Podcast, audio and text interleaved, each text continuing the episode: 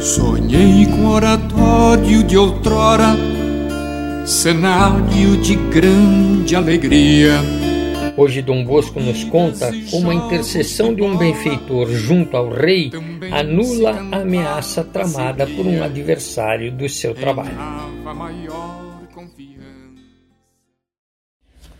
Apesar da ordem, da disciplina e da tranquilidade do nosso oratório, o Marquês Cavour pretendia acabar com nossas reuniões que ele julgava sempre perigosas. Quando soube que eu sempre havia procedido com o consentimento do meu arcebispo, ele reuniu o Tribunal de Ordem Pública no Palácio Episcopal, por estar o arcebispo um tanto adoentado. O tribunal estava formado por uma seleção de conselheiros, em cujas mãos concentrava-se todo o poder da cidade. O presidente do tribunal, chamado chefe da ordem pública, tinha mais poder que o próprio prefeito.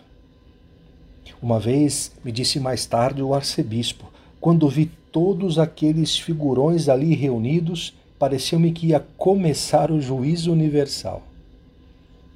Na ocasião, discutiu-se muito os prós e os contras, e no fim chegou-se à conclusão de que se devia absolutamente impedir e dispersar aquelas aglomerações porque comprometiam a tranquilidade pública.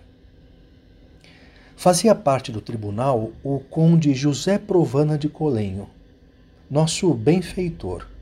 Ele era ministro da Fazenda do rei Carlos Alberto.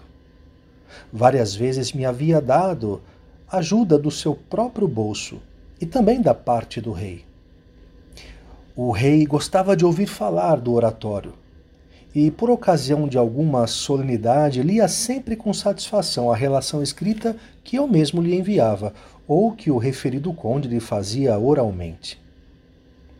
Mandou-me dizer várias vezes que muito apreciava essa atividade que realizava, que ele comparava às missões estrangeiras e exprimia vivo desejo de que outras instituições do mesmo tipo se estabelecessem em todas as cidades e povoados do seu estado.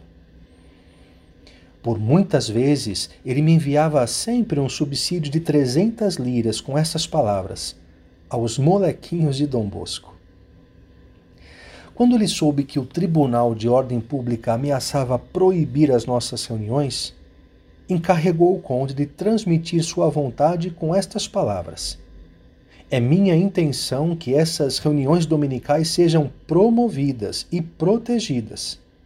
Se houver perigo de desordens, procure-se a maneira de as prevenir e impedir.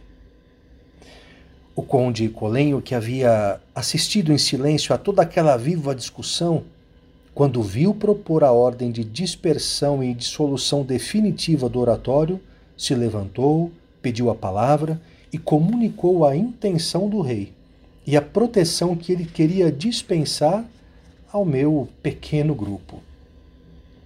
Ante essas palavras, o Marquês Cavour silenciou-se e todo o tribunal com ele. Então ele me mandou de novo chamar a toda pressa e, em tom ameaçador, chamando-me de obstinado, concluiu o seu discurso com estas palavras: Não quero o mal de ninguém, Dom Bosco. O senhor trabalha com boa intenção, mas o que faz apresenta muitos perigos. E como sou obrigado a cuidar da ordem pública, eu mandarei vigiá-lo ao Senhor e às suas reuniões. A menor coisa que o possa comprometer, farei imediatamente expulsar os seus moleques e o Senhor me dará conta de quanto acontecer. Fosse por causa das agitações em que andou envolvido, fosse por alguma doença que já o acompanhava, o fato é que essa foi a última vez que o Marquês Cavour esteve no Palácio Municipal. Ele sofreu muito com uma terrível doença e, dentro de poucos meses, acabou falecendo. Todavia, nos seis meses que ainda viveu, ele mandava todos os domingos alguns guardas municipais passar o dia inteiro conosco, vigiando, sobretudo, o que se dizia ou fazia na igreja ou fora dela. E numa ocasião, o Marquês Cavour perguntou a um daqueles guardas: E então? Que é que viram ou ouviram no meio daquela gentalha? Senhor Marquês, vimos uma multidão de meninos divertir-se de mil maneiras. Na igreja ouvimos pregações de emocionar. Disseram tais coisas sobre o céu e sobre Deus que me deram vontade de me confessar. E de política? perguntou o Marquês. Falaram alguma coisa? De política nada se falou, respondeu o guarda, porque aqueles meninos nada entenderiam.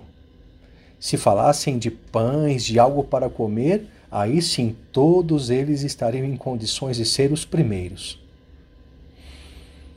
Morto o Marquês, já não houve ninguém na prefeitura que nos incomodasse.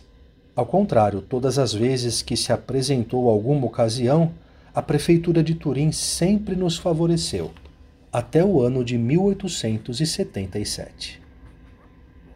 Semana que vem, veremos como Dom Bosco, sempre preocupado com a educação dos meninos, amplia as aulas do oratório.